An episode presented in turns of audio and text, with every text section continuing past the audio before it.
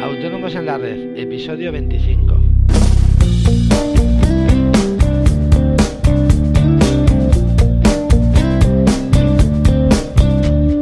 Muy buenos días a todos, bienvenidos a Autónomos en la Red, el programa, el podcast en el que hablamos en 5 minutos de todas aquellas cosas que interesan a los autónomos.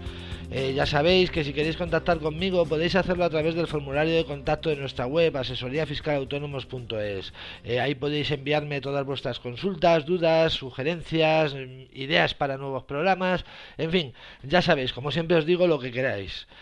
Y, bueno, hoy en el programa de hoy, perdón, eh, vamos a hablar de, del ROI, que es el acrónimo que usamos para hablar del registro de operadores intracomunitarios.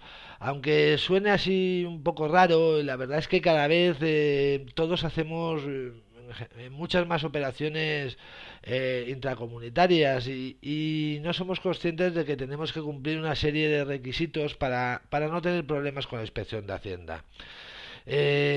Como os digo, si realizamos operaciones intracomunitarias, eh, eh, debemos estar inscritos en dicho registro, ya que de lo contrario nuestros proveedores comunitarios nos cobrarán el IVA vigente en su país, eh, que además no será deducible para nosotros. Eh, de la misma manera, cuando efectuamos una entrega de bienes o una prestación de servicios dentro del ámbito de la Comunidad Económica Europea, eh, debemos de asegurarnos que nuestro cliente figure inscrito en el ROI antes de facturarle sin IVA, ya que de lo contrario Hacienda nos podrá reclamar dicho IVA no facturado, además de poder sancionarnos, claro. Eh, y bueno, para que os hagáis una idea de lo normal que es esto, un ejemplo muy extendido es simplemente cuando contratamos publicidad en Google. Eh, Google es una empresa domiciliada en Irlanda y, y bueno, si estamos inscritos en el ROI, Google no nos facturará IVA, es decir, nos facturará sin IVA pero si no lo estamos, eh, Google nos facturará con el 21% de IVA, eh, pero este IVA no será deducible, ya que seremos eh, considerados consumidores finales, es decir, que no actuamos como empresarios o profesionales. La manera más fácil de comprobar si un cliente nuestro está inscrito en el ROI o incluso comprobar si lo estamos nosotros eh, es acceder a la página de consulta de operadores que Hacienda tiene incorporada en su web y solamente con introducir el NIF intracomunitario del receptor de la factura sabremos si esa empresa está inscrita o no en el registro. La manera más sencilla para encontrar dicha página es poner BIES con V eh, o sea, V de Valencia y de Italia y de España, S de Sevilla, en el buscador de la home de la sede electrónica de la agencia tributaria y pinchar en el primer resultado que aparece. Eh, pero bueno, ¿cómo nos inscribimos en el ROI? Eh, bueno, es muy sencillo. Simplemente tenemos que presentar un modelo 036 de declaración censal y marcar la casilla destinada al efecto. Pero la inscripción no es automática, sino que debe ser aprobada por Hacienda.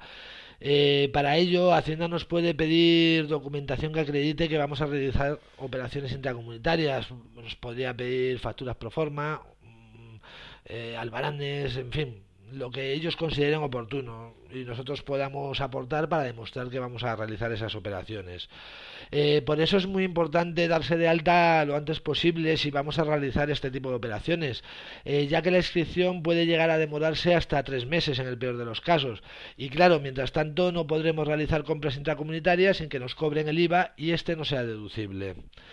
Eh, bueno, otra cosa como curiosidad, bueno, normalmente el, el número, o sea, el NIF intracomunitario es el, bueno, normalmente no, es así, es el mismo NIF que tenemos, eh, solo que, por ejemplo, en el caso de, de España, eh, con las letras ES delante de, de nuestro CIF.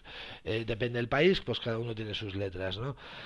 Y esto es todo por hoy. Espero que, como siempre, os haya gustado, hayáis aprendido algo y, ya os digo, como siempre, eh, ya sabéis que con una valoración de 5 estrellas en iTunes me haréis muy feliz.